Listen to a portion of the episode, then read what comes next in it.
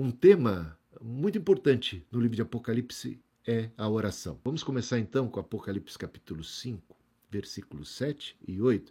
Quero que você acompanhe aí e veja como é importante, vital, nesse governo de Deus, nessas ações de Cristo, a participação da igreja, a participação do corpo. Cristo atuando através do seu corpo. Dá uma olhada aqui. Veja só que riqueza isto. E quando ele pegou o livro, os quatro seres viventes e os quatro anciãos se prostraram diante do cordeiro, tendo cada um deles uma harpa e taças de ouro cheias de incenso, que são as orações dos santos. Mas não para por aí, não. Dá uma olhada no efeito, no poder das orações dos santos. Dá uma olhada aqui, Apocalipse agora, capítulo 8, versículos 4 e 5. Então o anjo pegou o incensário, repleto das orações dos santos, os encheu de fogo do altar e o atirou à terra. E o que, que aconteceu aqui na terra? Ah, trovões, vozes, relâmpagos, terremoto. O Senhor o Senhor respondendo às orações, o Senhor respondendo o clamor do seu povo sofrido, que clama de dia e de noite por justiça, por misericórdia, que clama por uma intervenção, um povo que, segundo mesmo textos do Antigo Testamento, promessas de Deus, se o meu povo, que se chama pelo meu nome, se humilhar e orar, buscar a minha face, se arrepender dos seus maus caminhos, humildemente me buscar, eu ouvirei do céu. Eu vou atender essa petição. Eu virei a terra e sararei a terra. Abençoarei o meu povo. Um Senhor todo-poderoso que decidiu desde há muito agir em resposta à oração.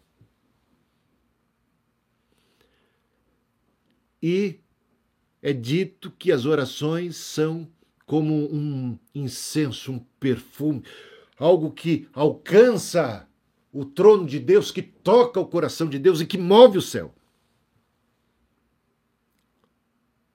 Aquilo que vocês ligarem na terra será ligado no céu. Quem é que disse isso? Jesus. E para quem ele disse isso? Para a igreja. Quando dois de vocês concordarem a respeito de algo, eu atenderei. O Salmo 141, versículo 2 diz: o salmista, que a minha oração suba a ti como incenso. A oração move a mão de Deus. Porque Deus se deixa mover pela oração. Na sua soberania, decidiu agir por meio da oração. Ele busca muitas vezes, querendo agir, ele busca alguém que se coloque na brecha. Tem coisas que Deus deseja fazer e que ele simplesmente não faz por falta de oração. É o apóstolo Tiago que diz isto. Você não tem porque você não pede. Deus quer dar, tem coisas que Deus quer fazer, tem coisas que Deus quer realizar e somos privados delas por falta de oração. É claro que existem outras coisas que nós pedimos e deixamos de receber simplesmente porque pedimos mal. Não, pedir não é exigir, pedir não é decretar, pedir é se relacionar com o ser mais poderoso e santo e sábio. Pedir é também se submeter à sua bendita, poderosa e sábia vontade. Mas existem coisas sim que Deus deseja fazer, que é a vontade de Deus e que deixamos de receber simplesmente porque não pedimos. Você não tem, simplesmente porque você não pede. Jesus disse: Vocês não têm pedido nada até agora falado isso, falou isso para os seus discípulos mais chegados. Peçam para que a alegria de vocês seja completa. Jesus percebeu que eles estavam sendo privados de uma alegria completa simplesmente por falta de oração. Por isso, Jesus diz: peçam, pedi e dar-se-vos-á, buscai e achareis, batei e abrir-se-vos-á. Se vocês que são maus sabeis dar boas dádivas aos vossos filhos, quanto mais o Pai Celestial não dará o Espírito Santo a todos aqueles que lhe o pedirem. Ou seja, o Espírito Santo, a sabedoria, os dons e as dádivas de Deus estão à disposição de todos que com fé buscarem em oração. Deus, ele é benigno. Ele quer, mas ele quer fazer em resposta à oração. John Wesley disse que Deus decidiu não fazer nada a não ser mediante oração. Deus quer que o seu povo clame, que o seu povo busque. Deus quer essa interação, estabelecer essa, essa sinergia. De Deus somos cooperadores, Deus nos envolve. Ele não precisava nada disso, mas Ele quer nos envolver nessa obra. Ele quer que nós sejamos participantes. Ele quer que o povo busque. Buscar-me-eis e me achareis quando me buscardes de todo o coração. Deus busca verdadeiros adoradores que o adorem em espírito e verdade. E orar, e orar é realmente um ato de nos relacionarmos com Deus. Orar é conversar, orar é colocar diante de Deus todo o nosso fardo, toda, todas as nossas mazelas, tudo aquilo que é nosso sofrimento, tudo aquilo que é nosso temor, é buscar a presença de Deus, a suficiência do Altíssimo, é clamar a Ele. Deus espera que clamemos, que busquemos, e na história a gente vê o poder da oração. Na história das páginas do Antigo e do Novo Testamento. Quantas vezes você vai ouvir Jesus dizendo assim: A tua fé te salvou?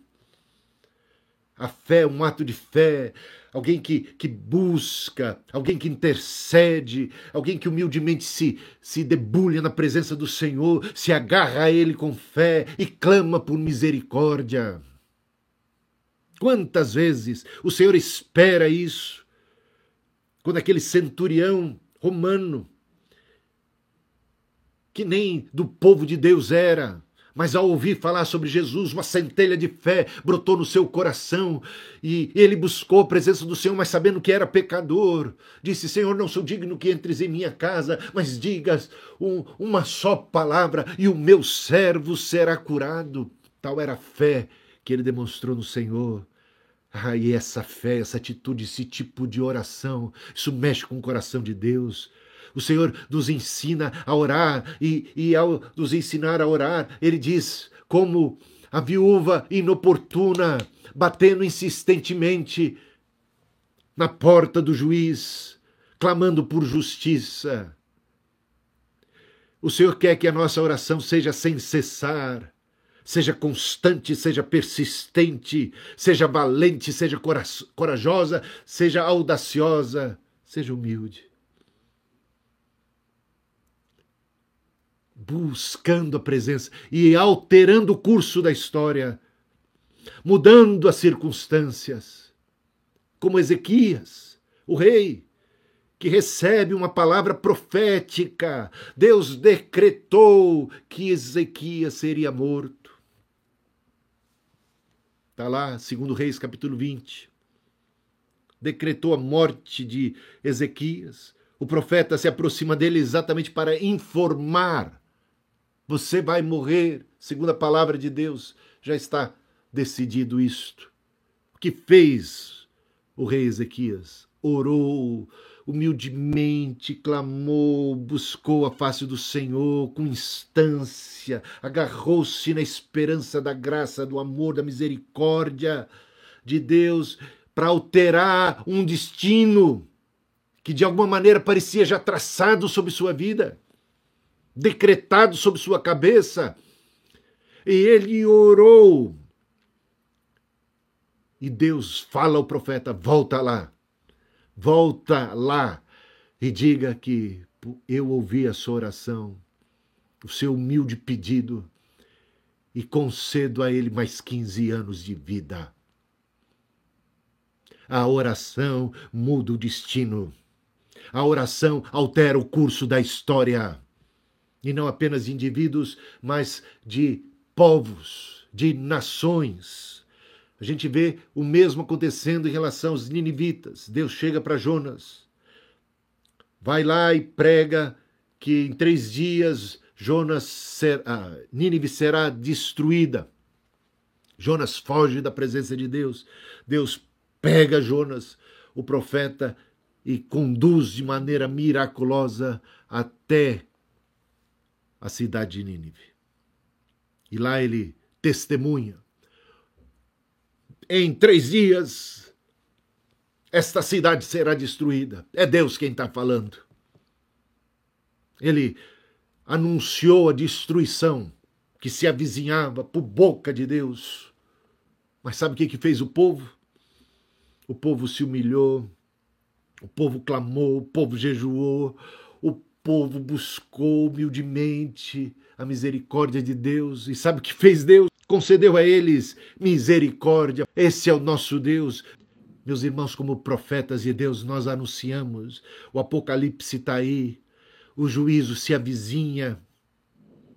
Pragas como essa que estamos vivendo é apenas parte dos sinais dos tempos, de que nos aproximamos, são juízos preliminares, de que nos aproximamos do fim. O fim vem, o juízo final se aproxima. Sabe, todos estão debaixo da condenação do pecado, mas quando há arrependimento, quando há corações contritos que buscam a face de Deus, que, que buscam o Senhor em oração, ah, o Senhor vem perdoa, porque o Senhor não veio para destruir, o Senhor veio para salvar.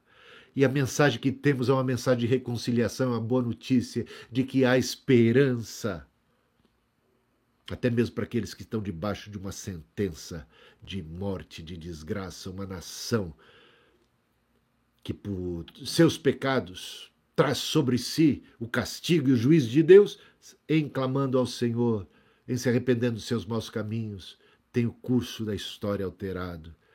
Então a gente começa a ver aqui em Apocalipse que as orações dos santos são preciosíssimas, estão em taças de ouro e elas sobem à presença de Deus, e quando elas sobem, elas fazem um rebuliço no céu, elas provocam atos do Senhor e o Senhor se manifesta.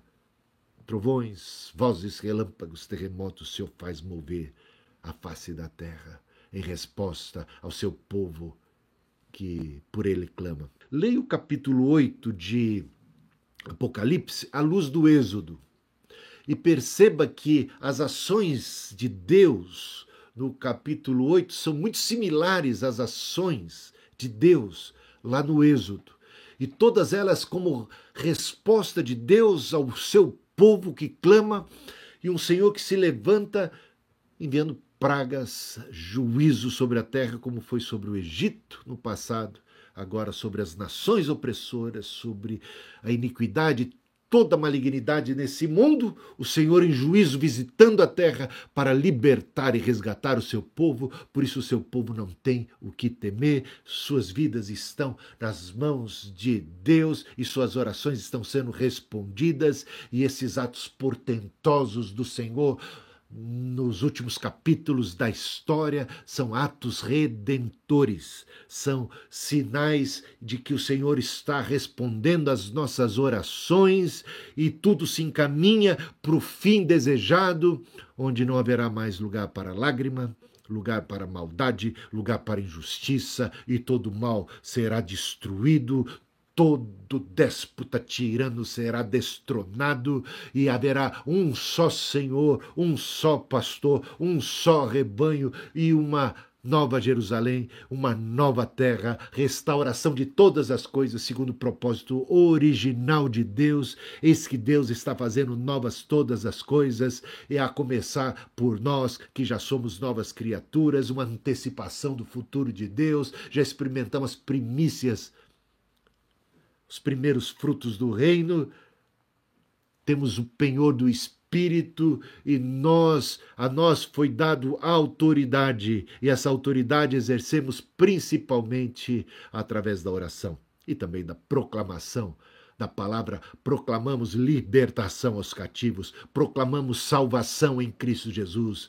Nós damos uma palavra em nome de Cristo em oração e a libertação dos endemoniados dos que estão sob as garras dos vícios, dos que estão sob o domínio do mal, e os transportamos em nome de Cristo do império das trevas para o reino do Filho do seu amor. O Senhor nos deu o ministério da reconciliação e oramos sim para que haja salvação. Oramos sim pelos pecadores, porque entendemos que a nossa oração tem poder para atuar de alguma maneira na vida daquelas pessoas. O Senhor dando para eles mais oportunidade. Não é que Deus vai curvar vai acabar com o livre-arbítrio deles. Nossas orações proporcionarão para eles mais oportunidades, mais impacto. Senhor, mexe mexe com essas vidas, mexe com as suas circunstâncias. Senhor, opera. A oração de um justo pode muito em seus efeitos. A oração de um justo pode muito em seus efeitos. E eu digo para você com toda convicção,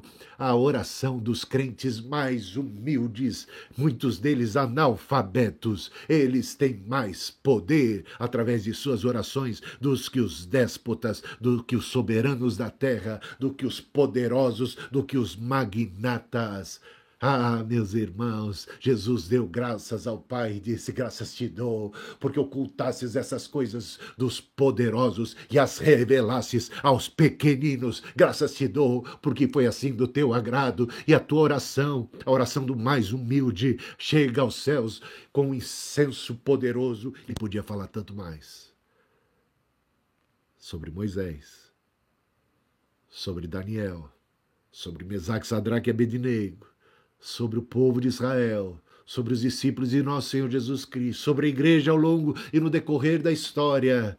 Mas creio que já foi suficiente para você entender o poder da oração. Não é para a gente ficar arrogante, não é para a gente ficar agora cheio de si, não. É para sempre Deus responde a oração do humilde, do que confessa os seus pecados, do contrito de coração. Olhando então esses trechos do Apocalipse, concluímos que o Senhor está agindo em resposta às orações. Que o Senhor age em resposta às orações.